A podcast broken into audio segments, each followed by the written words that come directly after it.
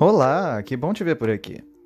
Hoje eu vou falar um pouco sobre o meu livro, que ainda não foi publicado, mas vai ser, dedos cruzados. É Distopia, Sinfonia de Luz e Sombra. Ou Distopia, tanto faz. É, Sinfonia de Luz e Sombra é o primeiro livro da saga Distopia, e ele essencialmente age como uma introdução para o vasto universo no qual estou trabalhando, contando a história do auto-intitulado artesão demoníaco Kirk Arklight.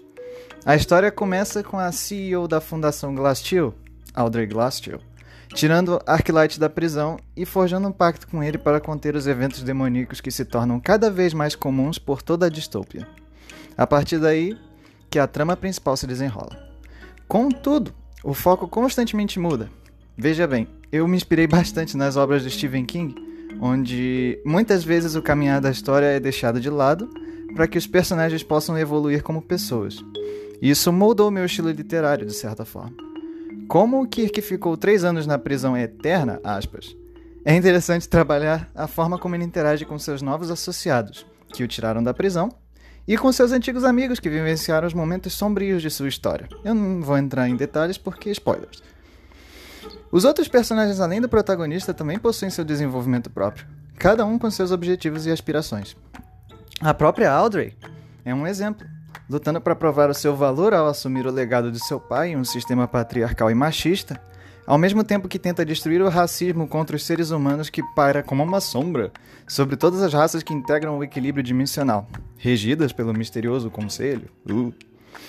É engraçado pensar que uma história tão profunda surgiu do questionamento: Uau, como seria uma história sobre magos caindo na porrada? A coisa toda meio que se escreveu sozinha, na verdade. Porque quando eu crio uma história, não é difícil me imaginar vivendo aquela realidade. Eu acabo formulando os padrões comportamentais de cada um baseado nas vivências anteriores e em como os eventos futuros acontecem. As formas como eles interagem também com a própria emoção, de um jeito que pareça real a ponto de fazer o leitor se identificar.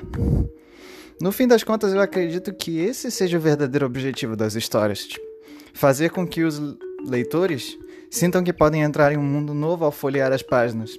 Ou clicar para mudar a página se você curte e-books. A tecnologia é uma benção.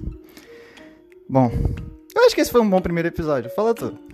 É, é, bom, no próximo eu devo falar um pouco sobre o universo no qual a história se desenvolve. Vai ser complicado porque o tema é um pouco confuso e a minha linha de raciocínio é pior ainda. Mas eu vou dar o meu melhor. A gente se vê.